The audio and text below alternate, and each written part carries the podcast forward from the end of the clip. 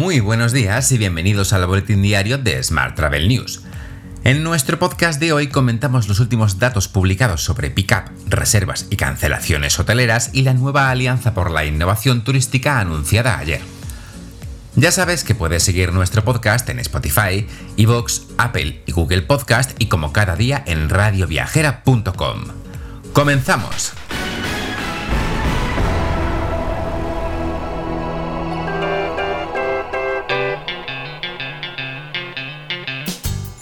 La paulatina apertura de los principales mercados emisores para el turismo español permite mirar hacia las próximas semanas con optimismo.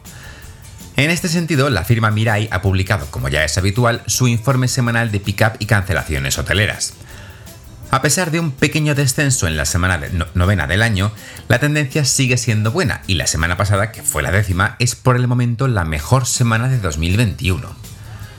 La mejor noticia es que el ritmo de reservas se ha doblado desde principios de año, aunque todavía supongan la mitad de la que teníamos en 2019.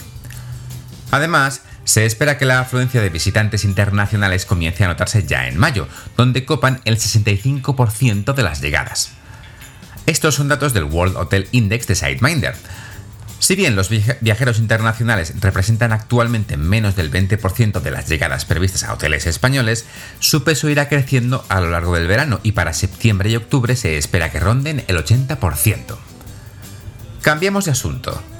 La ministra de Industria, Comercio y Turismo, Reyes Maroto, ha participado en la presentación del informe Innovación Turística y Especialización Inteligente en España, palancas imprescindibles para la recuperación. Este informe ha sido elaborado por Segitur en colaboración con la Fundación Cotec para la Innovación e Infide. El documento, que puedes descargar desde la web de Smart Travel News o de la de Segitur, ofrece una visión de los elementos definitorios de nuestro modelo turístico antes de la llegada de la COVID-19 y pone el foco en la innovación, el conocimiento y la especialización inteligente. Asimismo, la responsable de turismo ha propuesto crear una alianza por la innovación y el conocimiento turístico, un espacio de encuentro entre las universidades, la industria, las asociaciones empresariales y las instituciones públicas. Y hoy también hemos sabido que la organización de la ITB Berlín ha anunciado que su próxima edición será plenamente presencial. Será del 9 al 12 de marzo de 2022. Además, la feria ha anunciado que más de 65.000 profesionales han participado en su edición virtual de este año, ITB Now. Y en una nota más triste, hoy hemos conocido el fallecimiento del fundador de Focusrite, Philip Wolf, a los 64 años de edad.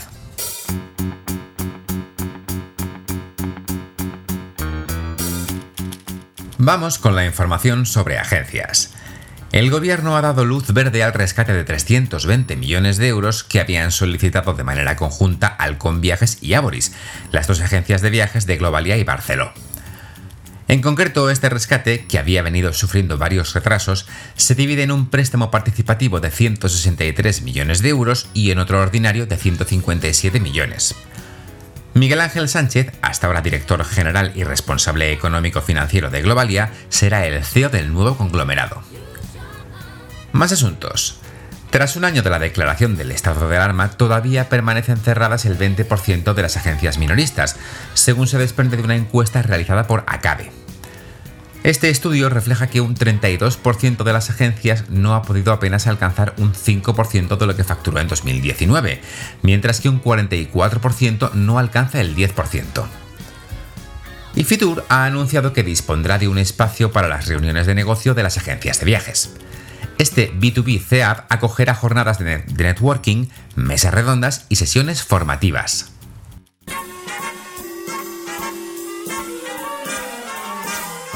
Hablamos ahora de transportes. El abogado general del Tribunal de Justicia de la Unión Europea ha considerado este pasado martes que las aerolíneas podrían quedar exentas de pagar compensaciones por la cancelación o retraso importante de un vuelo en caso de una huelga. Esto solo sería así si demuestra que tomó todas las medidas razonables para intentar evitar tal incidencia al pasajero. Más asuntos. Ryanair ha anunciado que ofrecerá 200 vuelos adicionales que conectarán Palma de Mallorca y Alicante con las principales ciudades alemanas, como Colonia, Berlín o Frankfurt durante la Semana Santa. Esto supondrá un aumento de capacidad de casi 40.000 plazas más en 22 rutas diferentes para viajar desde el 28 de marzo hasta mediados de abril. Por su parte, Lufthansa ha anunciado que volará a Jerez desde Múnich y Frankfurt a partir de mayo.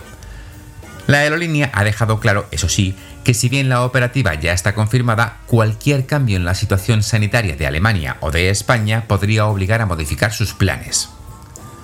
Cambiamos de asunto. Uber ha asegurado que los conductores de Reino Unido que utilizan su aplicación serán tratados como empleados y no como autónomos. Sin embargo, aunque Uber parece ceder a una sentencia del Tribunal Supremo del mes pasado, podría estar gestándose una nueva lucha por la decisión de la empresa de calcular el tiempo de trabajo desde el momento en que se inicia el viaje. Algo parecido sucede en Barcelona. La AMB, que es el regulador del taxi en esta ciudad, anuncia que si Uber no cumple con todas las tarifas vigentes en la ciudad condal, no estará operando de forma legal y por lo tanto habrá sanciones contra los conductores.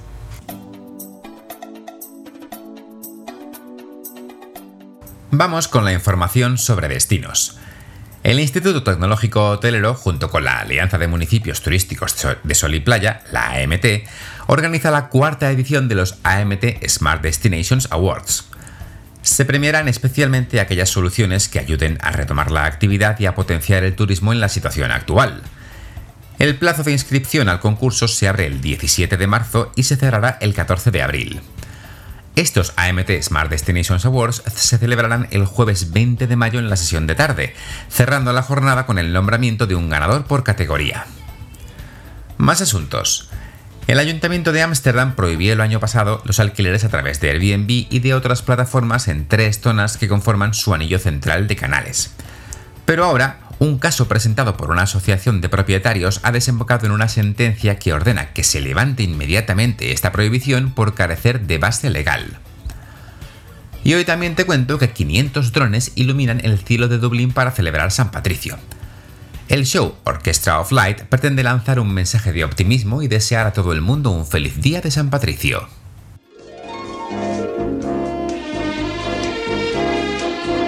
Hotel. Terminamos hoy con la actualidad hotelera. El consejero del grupo Lópezán y presidente de IFA Hotels, Santiago de Armas, ha valorado muy positivamente la celebración de Fitur en el próximo mes de mayo, ya que es una buena señal de normalización ante la previsión de la reapertura de los destinos europeos.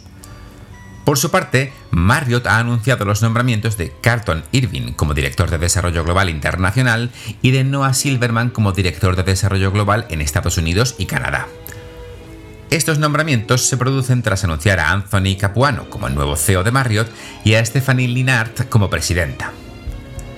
Y por último te hablo de Hospitality Experience Tool, la apuesta de Civitatis para ayudar a la recuperación de los alojamientos. La empresa española ha lanzado esta plataforma específica para hoteles.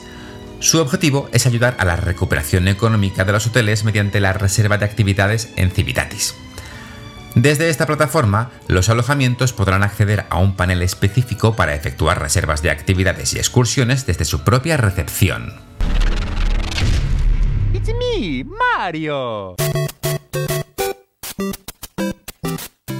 El mundo de Super Mario Bros. salta a la realidad en el nuevo parque temático de los videojuegos Nintendo. Los fans de uno de los videojuegos más populares del mundo pueden visitarlo dentro del Parque de Universal Studios de Osaka, Japón, a partir del 18 de marzo. Tal y como leemos en el mundo.es de la mano de Celia Rivera, legiones de nostálgicos que jugaron en la consola durante los años 80 se verán atraídos por este nuevo parque temático inspirado en Super Mario Bros. Tras diversos retrasos, abre por fin sus puertas esta semana en la ciudad japonesa de Osaka. Te dejo con esta noticia. Tienes más información, como siempre, en smarttravel.news. ¡Feliz miércoles!